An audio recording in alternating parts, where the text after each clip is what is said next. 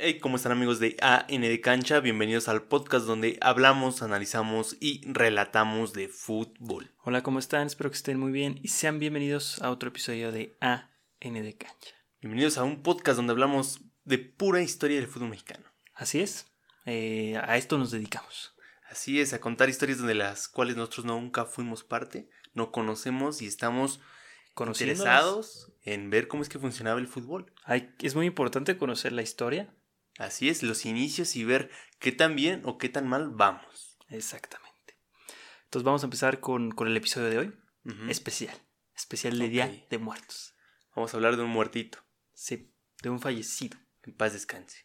La portería, una figura geométrica rectangular de 7.32 por 2.44 metros. ¿A poco? Ey, Órale. encajonada por un área de 40.26 metros cuadrados, era el lugar de trabajo de un hombre de 1,79 de altura.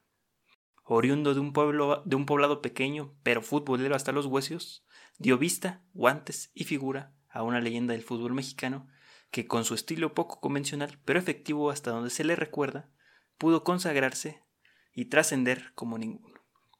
En esta ocasión, y como especial del Día de Muertos, nos permitiremos recordar al portero de la selva cañera, el señor Pablo Larios Iwasaki. De la selva. Sí, Wow. Iwasaki. sí. Iwasaki. Ya empezamos con los datos. Empezamos ya con todo, eh. Impresionante estos nombres. Tú nunca te imaginas que se llama Iwasaki. Nadie se acuerda que se llamaba, se apellidaba Bueno, se apellidaba Iwasaki. Iwasaki. Así es. Origen japonés. Qué cosas tan raras.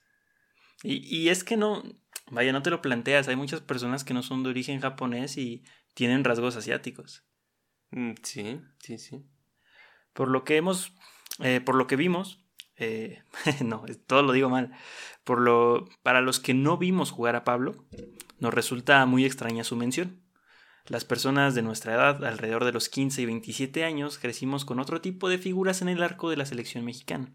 Y tal vez al portero más raro, pero destacable que vimos, fue al Conejo Pérez con su 1,72 de altura, que nos apantallaba o más o menos nos llega el recuerdo de Jorge Campos, pero pocos lo vimos en su esplendor como jugador y no como el gran comentarista que es hoy en día. Los demás porteros que conocemos son buenos pero convencionales, incluso hasta espectaculares, pero en definitiva, Pablos- Pablo no se parece en nada a ellos. No, en especial por la nariz. Eh, ahorita vamos a ese tema. Ok. Que exactamente nadie conoce qué pasó, qué onda con Pablo. ¿En Todos- qué- ¿Cuál fue su desenlace? Todos se preguntan qué le pasó a la nariz, sí, pero nadie se pone a pensar en el gran portero que fue. Exacto. Y es lo que vamos a intentar mencionar eh, nosotros, porque hay mucha, mucha información de qué le pasó con su nariz. Más de chisme que de fútbol. Exactamente, y es penoso, porque fue un gran personaje. Ok. Hay que hablar de lo bueno y no de lo malo. Y nadie lo buscó después del- de lo que le pasó. O sea, siempre Se lo olvidó. como que vivió en la sombra, hasta que de repente nos acordamos que existía. Da coraje, ¿no? Porque a Maradona sí lo recuerda. Exactamente, y también no tuvo un problema tan fuerte como Pablo, de hecho. No, también vamos a mencionar por qué terminó como terminó. Pero este es- estos son sus inicios. Pablo nació en Zacatepec un 31 de julio de 1960. Fue el segundo hijo de la pareja de Pablo Larios Guzmán y María del Carmen Mazoco Iwasaki Harta. Ay, su madre. Sí. Su madre, que por apellidos ya nos dimos cuenta que no era de origen mexicano, emigró con sus padres desde muy pequeña de Japón por conflictos bélicos en Japón por la Segunda Guerra Mundial. Primero tocaron suelo mexicano en Baja California, que está muy cerquita, ¿no? De Japón. Mm, sí, como unas seis geográficamente. horas, yo creo, ¿no? ¿Quién sabe? No sé. ¿En barco? No sé. quién sabe cómo llegaron. De ahí fueron a Guadalajara hasta llegar a la Ciudad de México y por fin llegan a Morelos, ya que invitan a su papá a trabajar en Ingenio Emiliano Zapata, una empresa azucarera. El señor era obrero y llegó a trabajar ahí, donde luego conoce a Pablo, la mamá. ¿no? Ah, ok. Natal, eh, Pablo, el papá de Pablo, era natal de Zacatecas y que en Zacatepec se dedicaba a repartir gas. Un gasero se terminó casando con una japonés. Eh, sí. Wow. Y bueno, hay información que dicen que eh, ellos se dedicaban a vender comida. O sea, la familia Iwasaki se, se dedicaba a vender comida de, de Japón. Ah, desde ahí empezaron el negocio. Los famosísimos barrios, ¿no? Sí, Japoneses. Pero hay otra información que dice que no, que vendían pancita. de Japón. de pescado. Es que se hacía raro porque decían como que japoneses cocinan tan rico la pancita. No, no creo. Entonces sí, hay esa información ahí como que... Pues, ¿Quién sabe? ¿Quién sabe? Pablo creció de manera inseparable a su hermano, Francisco, que solo le llevó un año y medio de edad. Luego vendría su hermana Carmen. Desde muy chicos aportaron a la casa, trabajando en una casa de materiales de la que era dueño su padre. Juntos trabajaban toda la semana y al par todos los días a las 10 de la mañana aproximadamente les daban permiso de ir a entrenar. Un momento, o sea, su papá empezó como gasero y después fue dueño de una casa de materiales. Sí. Hoy se llama Cruz Azul. Después de cada entrenamiento, se daban un buen chapuzón para limpiarse y refrescarse del ardiente calor de Morelos. Un calor primaveral eterno. Morelos es en México, es conocido por siempre tener calor. Sí, está muy seco. Esa es su peculiaridad, que ahí hace calor. Los dos hermanos posterior al entrenamiento regresaban a trabajar y eso sí, bien bañados porque su padre les imponía regresar tal cual como se iban a entrenar. Vámonos. Su cercanía con el estadio Coruco Díaz hacía que anhelaran jugar en, esa cancha. Estaba cruzando prácticamente la calle, a unos metros de la casa de sus padres. O sea, Sí, mm, a un lado. Cerquita, es un pueblo, Zacatepec es un, es un pueblo. No, ya se van a ofender. Va a venir aquí los de Zacatepec, que Zacatepec no es un pueblo. Y las proporciones que tenemos. Es que no sé por qué se enojan si no está mal que digamos que es pueblo. No, pueblo viene de poblado, ¿no? Pues, Está bien. Es un pueblo. Sí, porque no hubo edificios en Morelos. Todo esto pasaba cuando él tenía 13 años de edad. En 1973, posteriormente, con un equipo local, empezó a destacar. El equipo se llamaba Juventus y jugaba de delantero y portero. Ah, su madre. Cuando yo empecé a, leer un poquito sobre él, como que sí dije, me están tomando el pelo, como que debutó en la Juventus, ¿no? Ya después investigué y no, o sea, era un equipo local ahí, de, su papá, creo. Eh, de ahí comienza un proceso con las fuerzas básicas del equipo, de Zacatepec. Antes de debutar con el primer equipo, le toca ser elegido para ir a un Mundial Juvenil en 1979, con la selección nacional, que viajó precisamente a Tokio. Muy joven, ¿no? Sí, 19 años. Wow. Y eh, qué curioso, qué curioso. Regresó al lugar de su jefa. Sí. Curiosamente, solo pudo jugar un partido.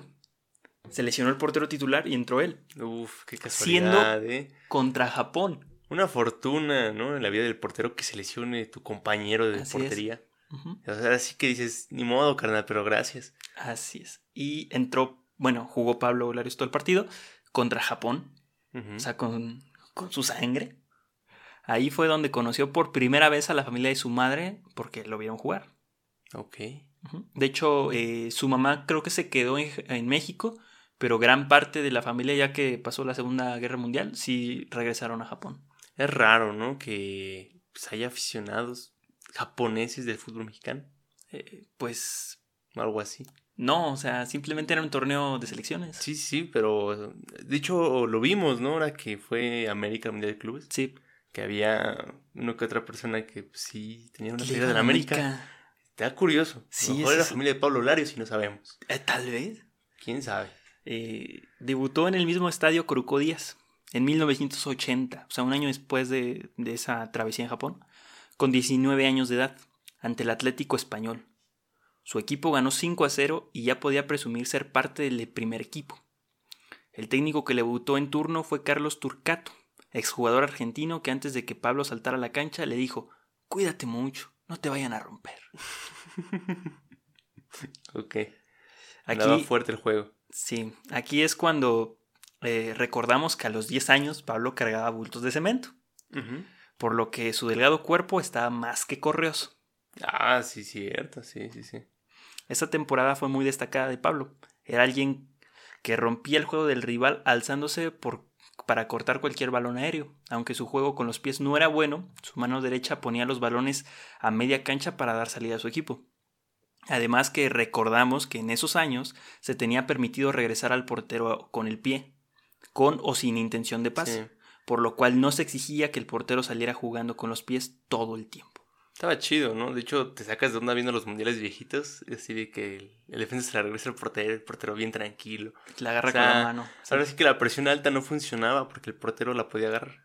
Era más fácil tocarla al portero y el portero salía al borde del área, reventaba y Se acababa. o sea, la presión alta no funcionaba. Así es. Y en los mundiales te sacas mucho de onda, ¿no? Porque están tocando y de repente el portero la agarra con la mano. ¿Qué? sí. Esta regla más o menos fue hasta el 91-92 que, que se impuso en el fútbol. Y como siempre complicándole más la vida al portero. Sí, claro. De por sí ya es difícil ser portero. Pues eso, después, ¿sabes qué, papi? Un pie en la línea, ¿no? Te puedes adelantar. En los penales, un montón de cosas que cada vez perjudican más al portero para que existan más goles. Y esto le van a poner una cadena en la portería, ¿sabes qué? No puedes caminar más de 5 metros. Ya nomás la puedes agarrar en una área chica, ¿eh? Vamos para allá, ¿eh? O sea, casi, casi. Está muy loco. Los juegos en la selva cañera eran por la tarde, con el sol a plomo. Estratégicamente regaban la cancha para aumentar la humedad. Los rivales se sofocaban rápidamente y tan solo en el primer tiempo se quedaban sin energías para continuar jugando. Esa humedad generada solo la podía soportar los nativos de Zacatepec, porque entrenaban ahí, o sea, ahí, claro. ahí crecían, básicamente. Sol cancerígeno. Sí, que además de resistentes al sol, eran sumamente intimidantes con todos con los locales y los visitantes. ¿Qué les hacían? Agarraban parejo, o sea, les exigían a sus jugadores y también reventaban a los visitantes. O sea, literalmente era una selva. Daba miedo. Y así es el apodo del estadio Coruco Díaz, la selva. Nada que ver, ¿no? bueno, ese estadio tiene mil apodos, ¿no? Pero ese es uno de ellos. Bueno. Eh, contrario a todo el ambiente, Pablo se mostraba tranquilo, se veía muy serio en la cancha, gritaba solo cuando hacía falta y con su 1,79 de altura y muy delgado, pues no imponía. Sumamente delgado. Muy delgado. Sí, sí, sí. Y medía lo que yo mido. Yo mido 1,79. Y yo creo que pesaba lo que tú pesas. Un poquito más, ¿no? Y, vaya, ustedes dirán, oye, qué peculiaridad tenía. O sea, muchos dicen, eh, pues sí salía por los balones y todo eso. Carnal, así, hacia vaya, su peculiaridad es de que te hacía una tajada en el área grande. Así de extremo es. O sea, no es el típico que sale con la rodilla y va por el balón. No, no, no, no. O sea, él salía a, mitad del área a atajar el balón. Ese era lo raro de él. Y que lo hacía sin ninguna protección. Simplemente se alzaba, agarraba el balón, se quedaba con él y salía. Muy raro, ¿no? un portero tenga esa técnica de salir o achicar la portería. Yo creo que era un talento nato. O sea, no era como una técnica que le enseñaran, sino como un gusto por él o una facilidad que él tenía. Es que ¿quién le enseñó? Pues, mm, yo creo que nadie, ¿no? No, nadie. En ningún momento es un talento.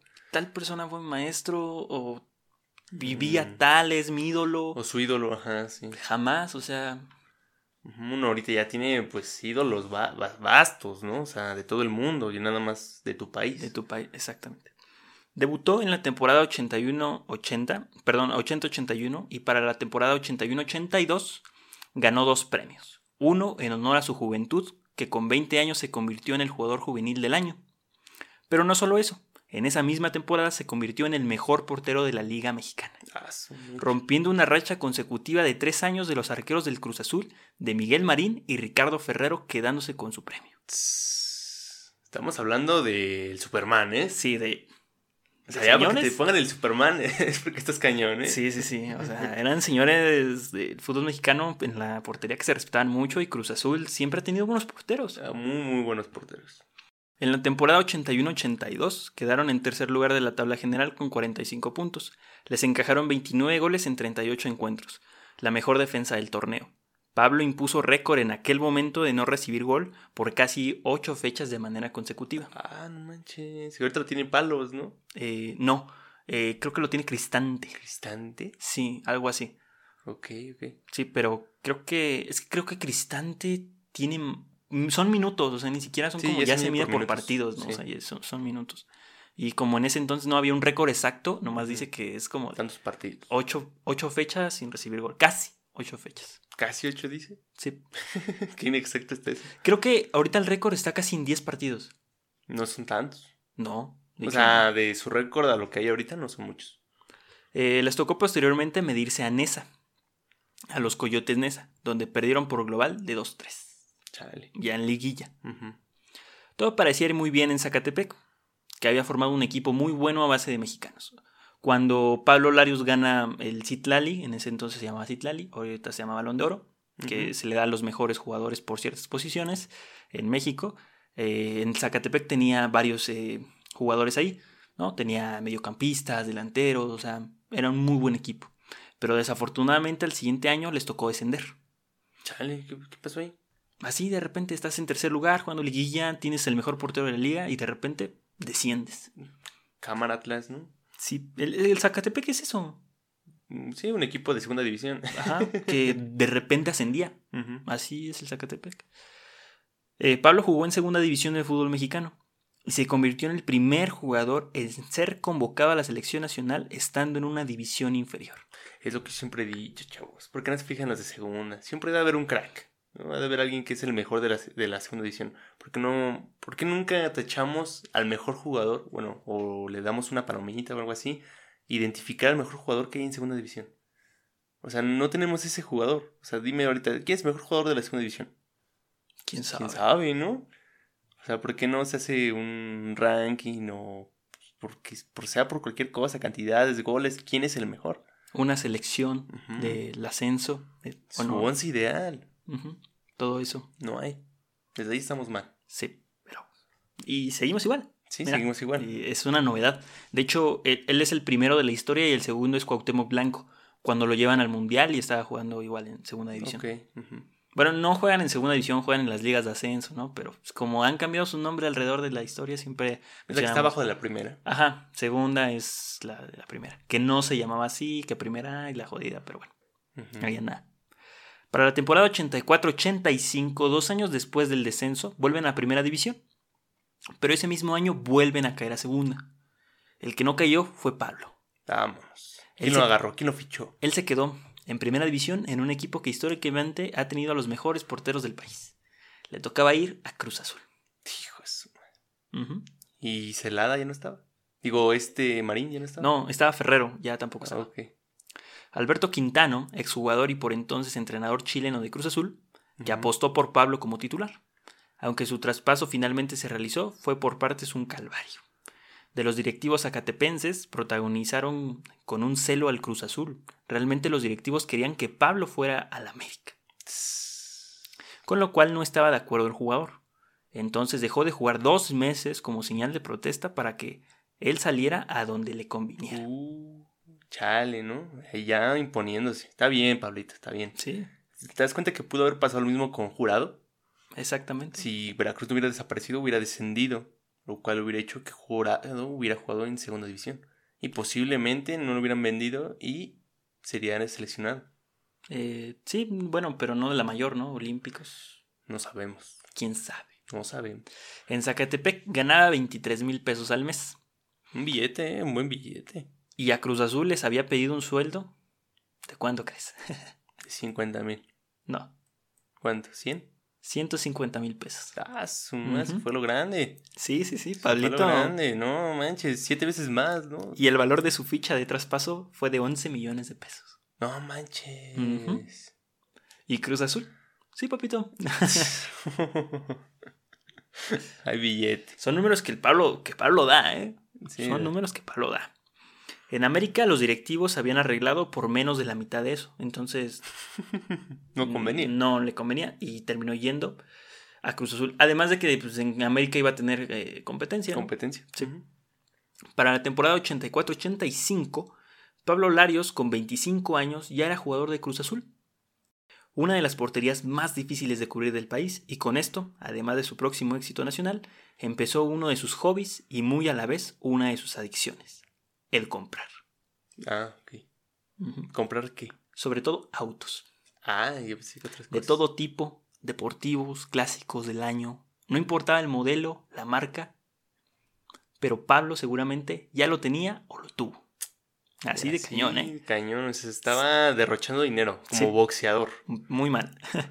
De su carrera llegó a juntar más de 60 coches. Ah, la madre. Jamás especifica si en un momento o en toda su carrera. Siempre dice, más o menos tuve 60. Siempre dice esa cantidad. ¿60 qué? Ajá. ¿En qué momento? O sea, pero sí tenía muchísimos coches al mismo tiempo. Chale. Muchos, muchos. No puedes manejar tantos, ¿no? Por mucho que te guste. Al mucho tres, ¿no? Yo creo que es una... Ya se me hace exagerado tener tres coches. Tener tres coches yo creo que es lo máximo de coches que puedes tener, ¿no? Su primera temporada con Cruz Azul fue complicada. Lo eliminó el Atlas en cuartos de final en la liguilla. 1-3. Luego vinieron los campeonatos del PRODE. Fue la primera vez que el campeonato mexicano se dividió en dos el año futbolístico, a consecuencia de la preparación de la selección nacional mexicana como anfitriona. Todos los seleccionados se prepararon un año antes para afrontar el reto local. En 1986 todos estaban preparados para el Mundial de México, que suplió a Colombia como sede. Pablo Larios siempre figuró como uno de los porteros de la selección, pero se mantenía ciertamente por debajo de sus compañeros, como Nacho Rodríguez, que también jugó en Zacatepec y salió justo cuando Pablo comenzaba a ser titular. Y, también estaba Olaf Heredia, que por muchos era el predilecto por el entrenador, entrenador yugoslavo Belibor Obrad Milotinovic Bora. Ah, Bora para Bora, Bora. Entrenador que como futbolista triunfó en los Pumas de la UNAM y que en el campeonato del 81 Olaf fue el portero titular de su cuadro. Vámonos, sí. Entonces, ¿tú crees que si era justo que Larios no fuera titular? Eh, no, pero no iba para allá. O sea, como tú como entrenador y más de una selección, ya conocemos, vas a lo seguro, a los jugadores que conoces, con los que has tenido eh, más experiencia y de repente te vas con un jugador que con el que jamás habrías jugado. Cierto. Tras algunos conflictos de vestidor y por el rendimiento mostrado en la cancha por parte de Pablo, él fue el portero elegido por Bora en el Mundial. Vámonos su actitud le ayudó bastante, o sea, él trabajaba y se ganó el puesto. Le compró un coche, no un entrenador. le compró el coche al entrenador. De hecho, estuvo a punto de, no ser el portero. En un partido amistoso antes del Mundial en contra de Uruguay, el jugador Enzo Francescoli le pegó en una salida en el riñón. Ah, ya habíamos platicado estas salidas temerarias, ¿no? O sea, sin alzar la rodilla. Un rodillazo en la espalda, ¿no? Como el riñón. Por la noche de ese mismo día empezó a orinar sangre. No. Sí. Pues, tremendo rodilla. Es que trae una placa de metal en la rodilla. imagínate qué trancazo. O sea, es que le clavó algo. O sea, fue, muy hielos, no manches, qué tranza. Y los partidos amistosos los terminó por jugar Olaf. A la hora de la verdad, el 3 de junio de 1986 en el Estadio Azteca a las 12 horas, Pablo debuta en la Copa del Mundo ante Bélgica. Vámonos.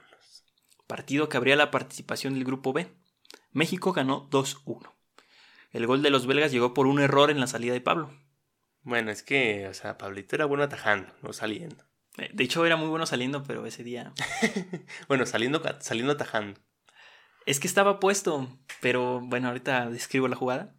Fue una salida a destiempo y con mucha gente de por medio en el área grande, donde apenas rasguña, rasguña el balón, que por coincidencia le cae a un jugador belga, que mete el descuento al final del primer tiempo. Mm, Terminando ese partido se convirtió en el primer portero de la Selva Cañera en ser titular en una Copa del Mundo. 26 años tenía. Contra Paraguay, el partido eh, que empataron, eh, Palo fue mejor que contra Bélgica. Y por fortuna de los paraguayos, empataron en los últimos minutos con un golazo donde nada podía hacer Larios. Ok, ok. Entonces el primer gol fue por un mal rechace, ¿no? Por lo que entiendo. Sí. Ok. El último partido del grupo lo cerraron con victoria ante Irak, la poderosísima Irak. 0 a 1 en el Estadio Azteca, lo que les daba el pase a la siguiente fase, los octavos de final en primer lugar del grupo, algo que jamás había pasado en la historia de los mundiales para México. Desde el Mundial de México 70 no habían pasado de la siguiente fase de grupos. ¿Y primer lugar? Sí, y desde el 78 no iban a un mundial. Fuimos porque éramos los anfitriones. Sí. El 15 de junio a las 12 horas en el Estadio Azteca, México se tiene que enfrentar a la selección de Bulgaria.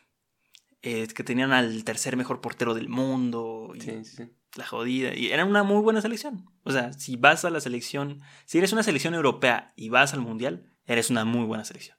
De alguna forma sí. Las eliminatorias son muy complicadas. En esa tarde se presenció un gol que es considerado una obra de arte. El gol de Negrete que abrió el marcador. El de media tijera. Y ya para finalizar los tantos, Servina anotó el 2 a 0 que sentenció el partido. Y México pasó a la siguiente fase, los cuartos de final, la segunda, y esta fue la segunda portería en cero para Pablo. Llevamos dos. Así es. Qué, qué buena eliminatoria de México, oye. De hecho, se extraña uno así. Se extraña que México pueda hacer otra eliminatoria así ya con mi Raulito Jiménez, ¿no? Con mi Chucky, mi Tecatito. Sí, con Malagón. Malagón en la portería. Con Malagón en la portería, ¿no? Y el cachorro. El cachorro en la central. Con el tiba, ¿Cómo se antoja eso? Pero vamos a un corte y regresamos para seguir eh, con la travesía de Pablo. Y continuamos con esta eliminatoria para ver en qué termina. Bueno, pues en los octavos de final les tocaba medirse contra la poderosa selección alemana. Una poderosísima selección. Siempre en los mundiales Alemania es peligrosa. Excepto en el último. Excepto en el 18. En Monterrey, desafortunadamente, no iban a contar con las gradas con 100.000 personas que llenaban el Estadio Azteca. Ahora el apoyo sería menor y muy lejos de la capital del país. Un 15 de junio, el Estadio Universitario fue testigo de tal vez el partido más agónico en la historia de la selección mexicana. ¿Cuántos le caben al Universitario? ¿40.000? 40.000. Ah, bueno. 0 a 0 el marcador final. Pablo mostró una sola inseguridad cuando salió por el balón y este se le resbaló. Igual que contra este, los belgas. Por fortuna le cayó nuevamente a él. De ahí, en fuera, México fue superior por momentos a los alemanes. Llegó la tanda de penales, donde los mexicanos solo metieron uno y los alemanes metieron los cuatro que pudieron tirar. Pues sí. Ninguno lo, alcanzó Pablo, o sea, otro, bueno, otro, eh, pues, eh, antecedente de que Pablo no era bueno para los penales. No, y ya ves, hay otro antecedente que no es necesario ponerle una cadena al portero en los penales. Quien tira bien un penal es gol. Sí, sí, sí. Eh, con México eliminado, esa selección hasta la fecha puede presumir ser quienes llegaron más lejos en los mundiales. Y Pablo es el único portero en jugar cinco partidos en un mundial. Mexicano, ¿no? El único mexicano. Y en relación goles-partidos, es el menos goleado en un mundial como portero mexicano. Qué buena estadística. Solamente dos de cinco partidos. Tomás Ochoa. es muy bueno. Regresando, por eso me molesta que como que no se le recuerde, ¿no? Sí, un gran portero. Sí. Regresando a la normalidad del fútbol mexicano para la temporada 86-87, llegó a su primer final con Cruz Azul. Terminó el mundial y final del fútbol mexicano. En su máximo nivel estaba, en la punta. Un equipo con la segunda mejor defensa, que en 40 partidos solo permitieron 32 anotaciones. Uf, bien poquitas. Son pocas, ¿no? ¿40 partidos? ¿Y 32 goles? Pues te diré. ¿no? Y uno por partido. Mm, pues sí, pero pues, no sé. Eres muy exigente. No sé, la mitad, ¿no? ¿20? Sí. En Liguilla le ganaron al Tecos y al poderosísimo Atlético Morelia. Ambos encuentros con mucho sufrimiento para por fin llegar a la final en contra del Guadalajara, el mejor equipo del torneo. Ay, difícil, difícil escuchar eso en, este, en estos tiempos. En estos, sí. El primer equipo, el primer partido fue en el Estadio Azteca, con un lleno impresionante. Cruz Azul venció a Guadalajara con una actuación imprescindible de Pablo Larios, que a pesar de equivocarse en el gol de Chivas y de tener una lesión en la rodilla, todo el partido estuvo atajando y desviando balones de los delanteros del rebaño. ¿Estás diciendo que solo era posible meterle gol a Larios sabiendo que él se iba a equivocar. Si no se equivocaba, no era gol. Prácticamente. Pues sí, ¿no? Eh, o era un golazo o él se equivocaba. Sí. Pero lo, de ahí en fuera la, la no había forma de que metieras gol. Sí. Y en este partido es la famosa doble atajada de Larios, donde ataja el primer balón que es un trayazo. Entonces piensa, Larios piensa que el balón sale y se tira al suelo. Pero sigue en juego el balón. Entonces, de que se tira, se vuelve a parar y saca el balón ahora sí y se vuelve a tirar. Esa es la famosa doble tajada de Pablo Larios. Es en ese partido, es en una final. 2-1 fue el resultado de la ida. La vuelta fue muy distinta. Ahora en el estadio Jalisco abarrotado, poco pudo hacer Pablo para impedir una zarandeada de 3 a 0. Ay, sí, ¿qué pasó ahí? Global 4-2 y Chivas levantaba una vez, más, una vez más un título de liga. A pesar de la dolorosa derrota, Pablo Larios fue nuevamente el portero del, del torneo. Uy, no. Volvió a ganar el, el Citlali. Qué triste. Pónganse las pilas, defensas, no manches. La revancha llegó para la máquina en el torneo 88-89. Después de muchos años. No, de dos. Bueno, bueno, sí, un poquito. 86-87, 88-89. Esto está complicado, ¿eh? Sí, sí, sí. Que a pesar de ser un equipo regular, se metieron apenas a la fiesta grande en séptimo lugar, con 43 puntos. Llegaron a la final después de una postemporada, o sea, era una postemporada súper rara con liguilla y se dividían en grupos y los primeros pasaron a la final. Qué extraño. Sí, ya se inventaron algo ese año. Como ahorita. Sí, que hasta el 12. Algo inventado, pues sí, lo que salga. Bueno, el punto es de que América y Cruz Azul llegaron a la final. Ok. El primer partido fue el 13 de julio del 89. Cruz Azul como local administrativo jugaba con una playera blanca y América con su tradicional amarillo. El partido se puede resumir en tres situaciones y en tres errores de la defensa de la máquina. Bueno, pues sí, otra vez. El primer error tiene como autor a Pablo Larios. que intenta salir rápido desde un saque de meta y le termina entregando al borde del área grande el balón a Saga, Ok. que controla con la zurda y tira con la misma al poste más lejano de Larios, Sí, porque pues, la derecha imposible. O sea, Sí. no. que se estira, toca el balón con la punta de sus dedos de la mano izquierda, pero el balón va tan violento que el desvío no es suficiente. Pega en el poste y se mete. Bueno, fue un golazo también, ¿no? Luego, el otro error es de un defensor del Cruz Azul, que se finta a su propio portero al querer cortar el balón en un centro, que va al borde del área chica. Un centro sumamente descompuesto. Feísimo. Feísimo. El defensor no deja que Larios salga bien. En cambio, como que tampoco va ni bien el defensor. y le- Háblense, ¿no? Y le, ajá, y le pone una asistencia a Hermosillo, que juega en el América, que solo empuja el balón para el 2 a 0. Ok. El otro momento del partido es el despertar del Cruz Azul. Empatan el partido con dos grandes asociaciones en el campo. Bien. Neta. 2-2. Qué chido. Y el tercer y último momento del partido llega en otro error de un defensa. Esto pues sí. Cuando se barre en el área para cortar un centro, pero lo hace con las manos hacia arriba. Lo que provoca que inevitablemente le pegue en la mano y se marque penal. ¿Cómo va a ser hermano, profe? ¿Cómo? Muy bien vista por el árbitro, ¿eh? Fue una jugada muy rápida. Fue una jugada muy rápida y yo no la vi de primera, ¿eh? Yo- bueno, también las cámaras están, o sea, están chidas. Pero Pero, por el ojo del árbitro, ¿eh? pero este sí la vio y pues, es penal que tira el negro Carlos Santos para el 2-3 de la ida. Muy bueno. La vuelta fue un partido muy emocionante, sobre todo cuando Cruz Azul anotó el 2 1 en el partido, lo que le daba el empate global 4-4. Sí, sí, sí. Pero apareció Hermosillo. No, pues sí. En el Otra segundo. vez, el enemigo en casa. Sí, en el segundo tiempo anotando do- el 2 a 2 y 5-4 global. Además, era el quinto gol que Hermosillo le anotaba en la temporada a Larios. Y lo traía de cliente. Bueno, es que Hermosillo aquí nos trajo de cliente. Un, un crack total. Más en Cruz Azul que en América. Sí, sí, sí. América ganaba su octavo título y Cruz Azul sumaba otro subcampeonato.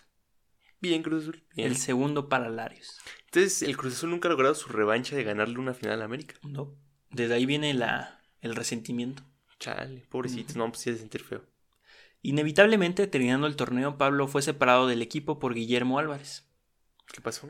Él narra la situación de la siguiente forma. Un día me habló Guillermo Álvarez, presidente del equipo, y me dijo que me, iba porque supuestamente me equivoqué en la final contra el América al dejarle el balón a Sague en el 89. Entonces me vendieron en paquete junto a Edgardo Fuentes y Arturo Álvarez al Puebla. Ok. Sí, Sí, ¿Por qué no vendieron a otros defensas también? o sea, eran defensas. Ah, pues bien. No, pues sí, sí. Bueno, este. Justo, ¿no? Justo. Creo que sí está justificado. Mira, Mira. culpables los encontramos. Ah, pues también váyase, ¿no, señor? Viejo payaso, ¿no? y ahorita, ¿quién, ¿quién se está riendo ahora, Billy? eh? No manches. No ha sido campeón. Bueno, eh, fue campeón en el 97, Sí, ¿no? Pero cuéntame de otro. no fue la solución. Eh, la otra parte de la historia es narrada por La Puente, entrenador que desde Puebla pidió a Pablo Larios. Por eso Vámonos. también fue como que, ¿a dónde? Pues al Puebla, ¿no? Ya que en su corta estancia en Cruz Azul lo vio con buenos ojos. Creo que él dice que estuvo, ni se acuerda cuántos partidos estuvo de tan corto que fue su estancia de La Puente en Cruz Azul. Ok. Entonces lo vio con muy buenos ojos para su proyecto con Puebla. Y lo que se vendría. Uf. Cayó en un equipo más a lo Pablo Larios. Un equipo atrevido, medio desorganizado y que prefería el anotar que el defender.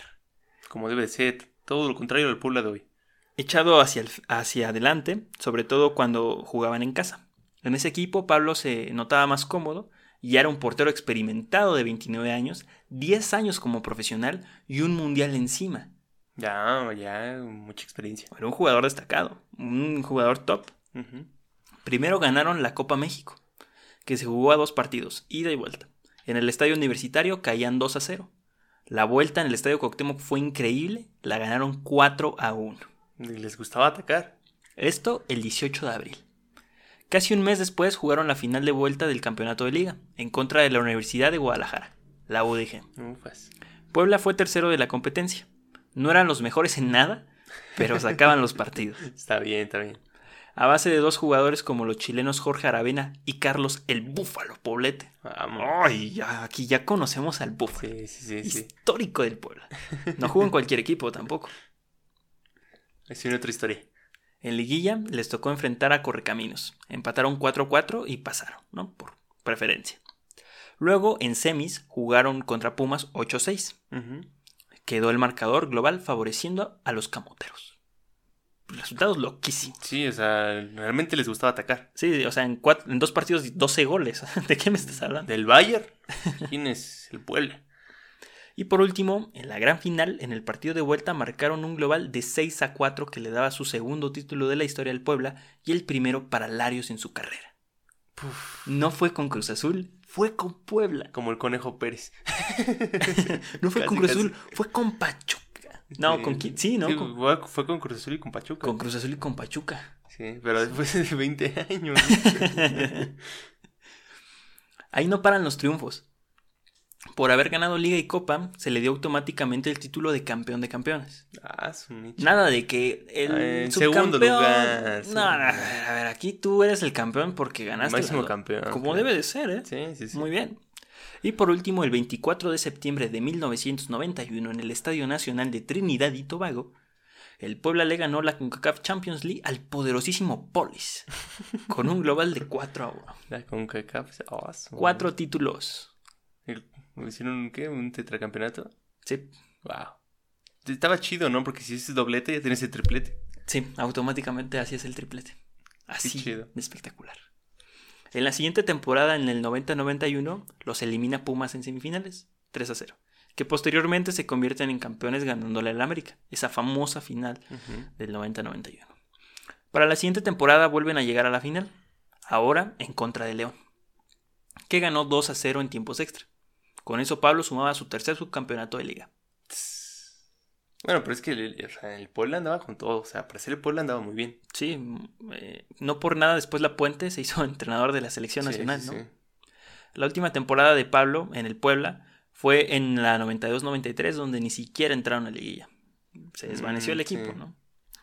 Posterior, en 1993, llega como refuerzo de lujo a un equipo nuevo, los Toros Nesa. Uf, uf, uf, uf, uf, ufas. Fuego puro, fuego, fuego, ¿Cuánto fuego. duró ese equipo? ¿10 años? Eh, mm, esto es 93, se terminó en el 2002, 2001, si no me equivoco. 9 años, 8 años. No, 8 años. sí, ya estaba en segunda, pero lo compraron y lo volvieron a armar. y- 3. Eh, sí, unos 10 años a lo mucho, 9 años. Equipo del que era dueño Grupo Autofin, comandado por Juan Antonio Hernández. Según Pablo, el señor era un mafioso. Así lo describe. Hasta dice que él lo retiró del fútbol. No manches. Sí. ¿Neta? Sí, tal cual. Mm. Palabras fuertes. Sí, muy fuertes. Y realmente tiene cierta veracidad sus declaraciones. Es que él me daba mucho dinero, dice, para mis coches. Era un mafioso. No, y le apostó un coche. Ah, Sí, ahorita vamos a llegar a eso. Este señor fue el que propuso la asamblea de dueños para acciones inmediatas en la organización de la liga. Algo que hasta hoy en día continúa y es bastante aberrante. La asamblea de dueños fue obra de este señor, Juan Antonio Un Hernández, mafioso. del mafioso. Ok. Sigue vivo. Uy, Ay, cuidado. ay. Es que como que siempre mencionamos eh, personajes de los 90 con la esperanza de que ya, Ya no, ya no estén, ¿no? Sí, de que ahí tenían 102 años, ¿no? Ya, este, imposible. Si Puebla era un equipo desbocado, el equipo de Toros Nesa estaba loco. Más locos, sí. Porque a ellos no les importaba perder por 6 goles y al otro ganaban por 6. Sí. Ubicado en uno de los municipios dormitorios más grandes de México, de lo que se entera uno, ¿eh? Déjenles explico por qué. ¿Por qué? Eh, ¿Por qué estaba dormitorio? Porque eh, vino una, un cambio con eh, la industria en México, con el Tratado de Libre Comercio. Entonces, pues varias empresas dejaron de estar en México, por lo cual algunos estados del Estado de México, aledaños a la ciudad, eh, dejaron de producir y se concentraron en producción en la Ciudad de México. Ok. Entonces, Nesa, Ecatepec y otros municipios Están alrededor. ajá, se utilizan solamente para dormir, para que la sí. gente viva ahí, duerma, se Y despierte y vaya a trabajar. Y Nesa es uno de los municipios dormitorios más grandes del país. Y por eso es que son municipios tan poblados, ¿no? Esos. Sí, o sea, literal, viene. sirven para vivir, no sirven para trabajar, no sirven para producción, simplemente sirven para... Para vivir. Para vivir. Para, para ir a dormir. Ajá. Y se les llama estados dorm- eh, dormitorios. Chale. Sí. Tiene mucho sentido. Ahora, ahora lo entiendo todo. Sí. Ahora lo entiendo todo. Vaya desperdicio, lo vimos muy de cerca, ¿no? Vivo- co- Convivimos mucho con la gente del estado. Los toros jugaban como querían y cuando querían. Te podían perder 0-5 o ganar 5-4. Sí, sí, sí. Un show completo. Jugaban en el Estadio Azul, en el Estadio 86 o donde los dejaran. Faltan equipos así. Que Sí. les valga, ya voy a anotar goles. Ya con esto de los sistemas se, se apachurra el fútbol porque ni siquiera lo, lo haces bien. Más con esto de que ahorita ya no hay descenso, si es para cubrir un equipillo así que dijera, pues voy a hacer goles con todo. Sí. 5-0 al Atlético de San Luis, oye. El momento exacto en este, sí. bueno, sí. en este espacio-tiempo. Eh, ju- em, se pintaban el pelo, se ponían, se pusieron máscaras, sombreros, una infinidad de cosas para. Creo que es mi foto favorita de los sombreros. Sí, sí, sí. Más que la de las máscaras, Viste que la quisieron rehacer ahora en la liga de, expansión. No, en la liga de balompié. sí, bastante penoso, ¿no? Sí, muy mal ya. Cualquier cosa. Bueno, una infinidad de cosas para llamar la atención. A sus 33 años, Pablo encajaba perfecto. ¿No? Y su hija narra de que eh, pues ahí estaba pintándose el cabello. Y él solo, o sea, se pintaba el Sí. cabello. O sea, muchos pensaban que, bueno, Pablo se veía muy serio y así, pero pues el señor era, era un relajo. ¿A poco? ¿A Sí. poco sí? Bastante reservado, pero sí, sí le entraba al desastre, ¿no? Y otras cosas. Sí, vamos a ver. Pablo encajaba perfecto, pero también en esa etapa de su vida despilfarró como nunca. Cuenta que por ganar un partido de liga, el dueño del equipo les mandaba centenarios como regalo. Un centenario actualmente, 2020, cuesta alrededor de 43 mil pesos. Entonces, eh, les daba entre 3 y 5 centenarios por ganar un partido. Wow. A cada jugador. Chale, es un montón de billete. No, pues yo con. No, no, no, no dejaba de correr entre el partido, ¿eh? ¿no? Por eso ganaban como ganaban, chavos. Eh, Pablo llegó a juntar entre 30 y 50 centenarios por temporada. Y jugó 5 años en esa. No hagan cuentas. Hagan cuentas. Sí, sí, un resto. En Puebla llegó a regalar coches porque no cabían en su garage. No cabían, entonces le decía a sus disque amigos, llévatelo. No manches. Sí, guárdamelo, ¿no? Pero ya jamás regresaba ese pedía. coche. Ok, ok. Sí. En una ocasión fue, eh, fue a arreglar un Mercedes que tenían por los rumbos de Nesa y jamás regresó por él. Ah, bueno. Sí, lo dejó en un taller y ya. Se desentendió del coche. Ya para qué quiero arreglarlo, me compro otro, ¿no? Ajá. Tal cual. Compraba coches al momento que le llamaban la atención, aun siendo mejor el coche que tenía en el momento. Mira ese Suru, uff, más ojitos. Sí, sí, sí. Mira, vendía el coche caro al precio del coche barato para comprarlo inmediatamente. ¿Qué? Sí, así. O sea, Pablo no sabía mucho de finanzas. No, creo que no. Por ejemplo, traía un Corvette 90 cuando jugaban en Puebla. Muy bonito Wow, coche. Sí, sí, sí. Rojo, boni- bonito. Y la puente, un pedorro Ford LTD. Que hasta lo tuve que googlear. ¿Qué, qué coche es? Una lancha. Horrible, feísimo. No digas así a la puente. pues. Coche. Entonces vendió el Corvette a la mitad de su valor, que era lo que costaba el otro coche, a uno de sus compañeros. Y a la mañana siguiente llegó con el Ford idéntico al de la puente. El mismo color. Todo igual. Pablo, ¿qué te pasa? No, pues no sé qué le pasaba a Pablito. Desde que llegó a Toros Neza le costó mucho trabajo. Fue hasta el primer torneo en corto en el invierno del 97, que entran a liguilla, y llegaron hasta las semifinales donde vieron, se vieron rebasados por Santos, que se terminó coronando ese año Sí, por primera sí. vez. Ya estaremos tocando ese tema. En la temporada pasada, en junio de 1996, perdieron la final de Copa en frente al Cruz Azul, ¿Qué? ¿sí? Sí, cierto. Chale. Y se sumaba el quinto subcampeonato de Larios, ya que con Cruz Azul perdió una final ante el Puebla, Sí. igual de la Copa. Sí, este, ahora sí, sin él sí fueron campeones. No, no, no. O sea, cuando Pablo jugaba en Cruz Azul, perdió una Copa de México contra el Puebla. Y cuando jugaba en Nesa, perdió una Copa México contra Cruz Azul. Por eso, ahora sí ya sin él fueron campeones. Ah, sí, tienes razón. Con toda la experiencia acumulada en toros desde el, desde el 93, se formó un gran equipo con figuras como Miguel Herrera, Lusenhoff, Memo Vázquez, el Turco Mohamed y el Pony Ruiz. Un equipazo, un equipazo. Esos jugadores comandados por el Ojitos Mesa, hoy en día en el Salón de la Fama, no es cualquier entrenador, llegaron a una final del fútbol mexicano en contra de las Chivas, que perdieron por paliza 7-2 global. Las razones de la desastrosa derrota son muchas, pero podemos, no podemos asegurar nada. Chivas en ese momento le pasó por encima en el Estadio Jalisco. Difíciles palabras decir hoy en día también. Sí, ah, hay muchas, principalmente porque ya no juegan en el Estadio Jalisco. Pero quién diría que Ojitos Mesa fue el que nos, el que le dio este la grandeza a un equipo mexicano en Sudamérica. Sí. Ojitos. Desde ahí. ¿Quién diría lo que se vendría que 10 años después? 10 años después. 10 años después. Wow. Impresionante. En 1998, con 38 años de edad, se retira del fútbol.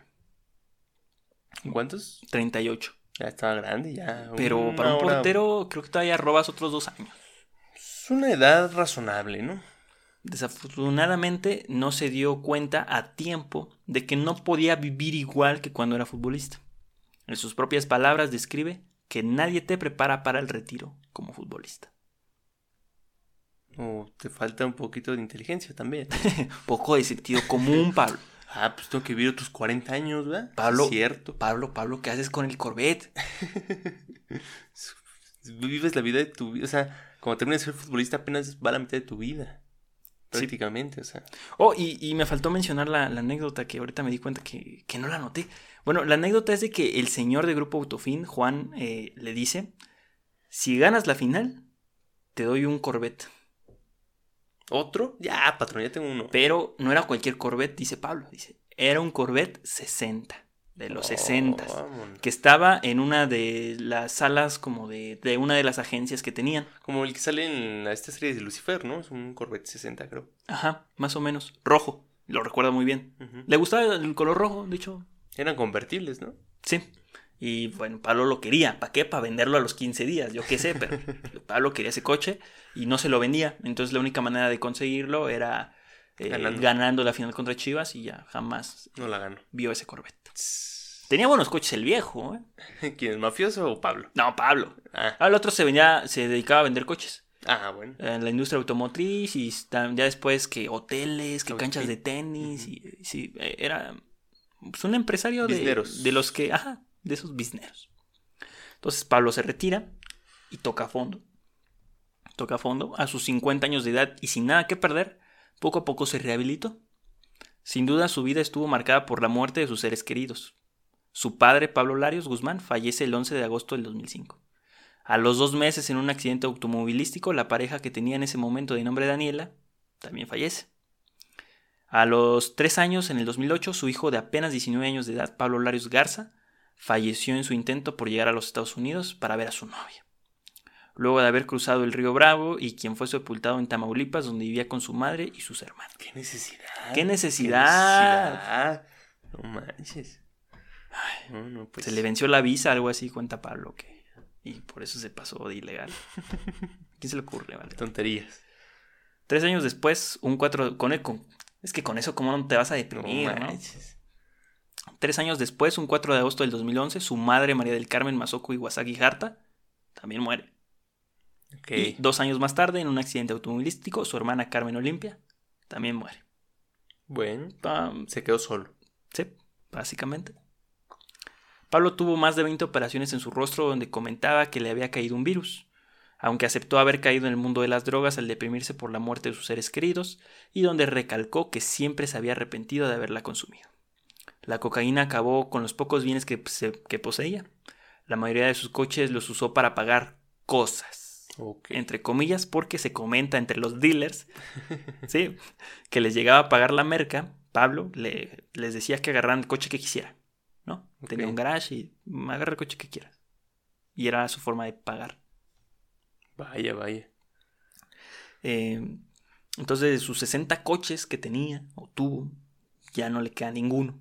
Aunque siempre ocultó sus problemas con las adicciones. eh, no sé cómo puede ocultar eso. No se puede ocultar. Viviendo. Bueno, en esta época tal vez, ¿no? Con el cubreboca. Sí, pero. Mm, Viviendo en Puebla ocultaba la deformación de su rostro, que con el paso del tiempo lo aceptó y se hizo público. Jamás, o sea, sí fue un shock ver a Pablo Larios sí, sí. con sí. su nariz destrozada. Intentó, Entonces, entonces ya todo esto fue después de jugar fútbol. sí, Ok. aunque también le preguntaron a, su- a sus compañeros en Puebla que si se drogaba Pablo y dijeron que, que no, que no habían visto nada. Pero también la gente que como que en adicciones, no es, bueno, que sí, que se especializa como en adicciones o en rehabilitaciones, dice que esos daños que, que tan, tan graves que fueron ocasionados son por, a veces hasta por mala suerte, porque gente se mete droga todo el tiempo y no le pasa lo que le pasa en la nariz. O sea, hasta en eso tuvo mala suerte, Chale. porque, bueno, ahorita explico. También perdió su nariz. ¿Eh? También perdió su También nariz. perdió su nariz.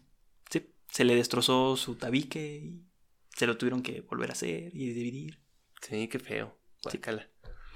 Eh, entonces, bueno. Intentó regresar al mundo del fútbol. Su último trabajo fue como entrenador de porteros en 1999 con la selección nacional. La Puente lo lleva a la selección nacional, y lo, pero como que no, no cuadró. No alzó. Sí, después también corrieron a La Puente, ¿no? Intentó ser directivo en Tampico, pero su aspecto causaba discriminación, o al menos así él lo sentía. Ok. Tampoco iba al estadio del Puebla, la ciudad que más lo quiere más que Zacatepec. Sí, sí. comenta que nunca entendió por qué lo querían más en Puebla que en Zacatepec. Yo creo que porque ganaste cuatro Por títulos, Pablo. razones, ¿no? Sí. Pero no asistía a los partidos del Puebla porque comentaba que creía él que al estar yendo al estadio es- era como ir a pedir trabajo. Entonces no quería malentendidos, ¿no? Se ganó el resto de su vida haciendo uniformes para guardias de seguridad. Raro. Yo pensé que iba haciendo carnitas o la casa de materiales de su jefe. ¿no? Ah, también, ¿no? En sus últimos años de vida eh, empezó a convivir más en lugar de estar solo. Sale a jugar fútbol con sus amigos del Puebla.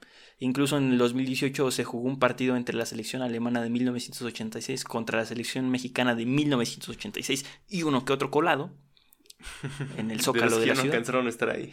Sí, y fue como la última vez que se le vio muy bien a Pablo. Ya tenía su nariz destrozada, pero se le, se le veía feliz con sus amigos, con, con gente que convivió en la época. O a llorar. Vaya, se veía que era una muy buena persona. Sí, se veía que era tranquilo. Y, y, pues ten- tuvo varias parejas alrededor de su, de su vida. O sea, con las que tuvo diferentes hijos y así. También no era muy estable en su vida. Eso. Bueno, este. Larios le gustaba la vida. La, la vida un poco desatada. Pero vamos a, a un corte y ya para finalizar la travesía de Pablo Lares. Y dime en qué termina esta historia con Pablito Larios. Bueno, pues tal vez una de la única adicción que le quedó fue los cigarros Marlboro rojos. No sé si existe otro color, Mm, No fumo, entonces no- No, no sé. no sé. Unos veganos, ¿no? Tal vez, no sé, este mundo de hoy en día. Que con todo y no tener nariz firme, fumaba incesantemente. Ok. No, o sea, Es que dicen que un vicio se reemplaza por otro, ¿no? sí. Eh, quiso aplicar la cuautemilla. Fue candidato por el partido Movimiento Ciudadano para gobernar su municipio. Cosa que no pasó. Cuando todo estaba más o menos bien, en el 2019, con 58 años de edad, entra al hospital por un paro respiratorio, causa de un problema intestinal. Es internado y finalmente muere el 31 de enero del 2019. Apenas, no, no tiene mucho, va a cumplir un año de nada, que falleció. Qué triste. Sí. Ya más o menos se acomodaban las cosas. y- Y ya se, se le fue todo así. o sea, por cualquier cosa que pudiste haber creído que se iba a morir. Sí, por una murió. sobredosis, por Por una ejemplo. sobredosis, por ejemplo, por el cáncer de pulmón, un accidente automovilístico. sí. O sea, se, se murió por un intestino. Así es. Chale, qué feo.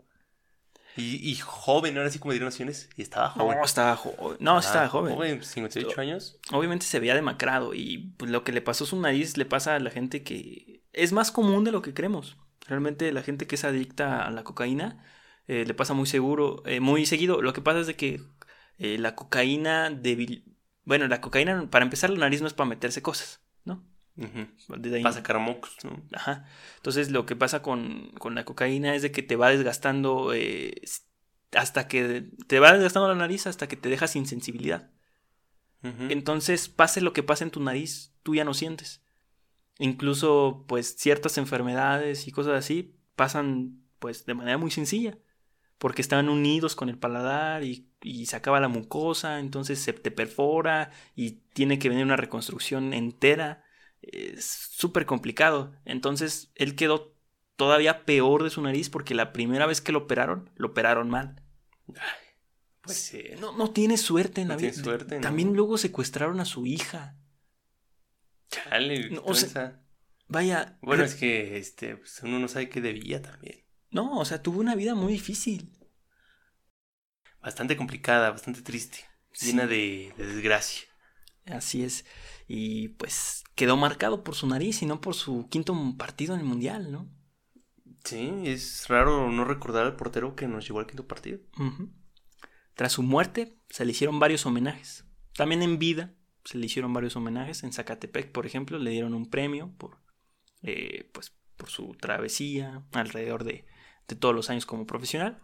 Y Jorge Campos fue siempre aconsejado por Larios. Y él lo considera el mejor portero de todos los tiempos. ¿Quién a quién? Jorge Campos a Pablo Larios. Ok. Ya son palabras del inmortal. Sí. Incluso comentó que sin sus enseñanzas no hubiera llegado a donde llegó, siendo su obra maestra. O sea que prácticamente Un crack. lo que vimos en Campos fue Larios Plus. Ok, ok. Wow. Wow, impresionante, ¿eh? Y de la misma estatura casi, casi. Un poco Mm. más bajo. Bueno, sí. 5 centímetros, ¿no? Eh, no sé, la otra vez la vi. Medio eh, Campos 1.74, si no mal recuerdo. No menos. No, mire eso.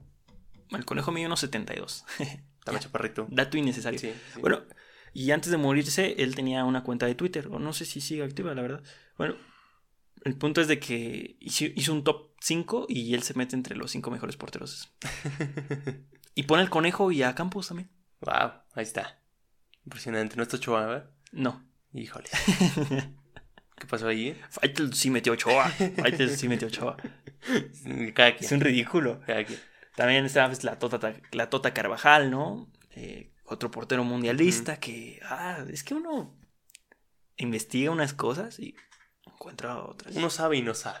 Sí, es. Es como ahorita que cruzamos muchas historias, Torosnesa, Santos, Cruz Azul, este, bastantes historias. América. Sí.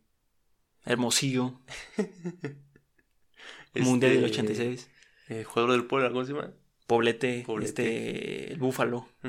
Eh, este, los noventas, mira, no sé mucho de fútbol, pero los noventas fueron una gran época. Claro que sí. Fueron una gran época. La mejor del fútbol mexicano, si, si La me dejas decir. Para los mexicanos, Creo que es la mejor. ¿eh? totalmente fue una época buenísima. Bueno, pues hasta aquí nos quedamos, ¿no? Sí, hasta aquí la historia del último seleccionado nacional, Zacatepense. Que en paz descanse. En paz descanse. Bueno, espero les haya gustado, les haya entretenido y les haya sido de su agrado. Dejen un like, comenten y denle seguir en nuestras redes sociales. También estamos en Twitter, Instagram, Facebook y YouTube. También estamos en TikTok. Pero ahí no hay nada, No. sinceramente. Eh, y en Spotify, Apple Podcast, Deezer, Google Podcast, donde quieran escucharnos. Ahí está, denle seguir para que cada semana Tengan un vídeo o un podcast muy bueno de historia de fútbol mexicano. Ahí nos vemos.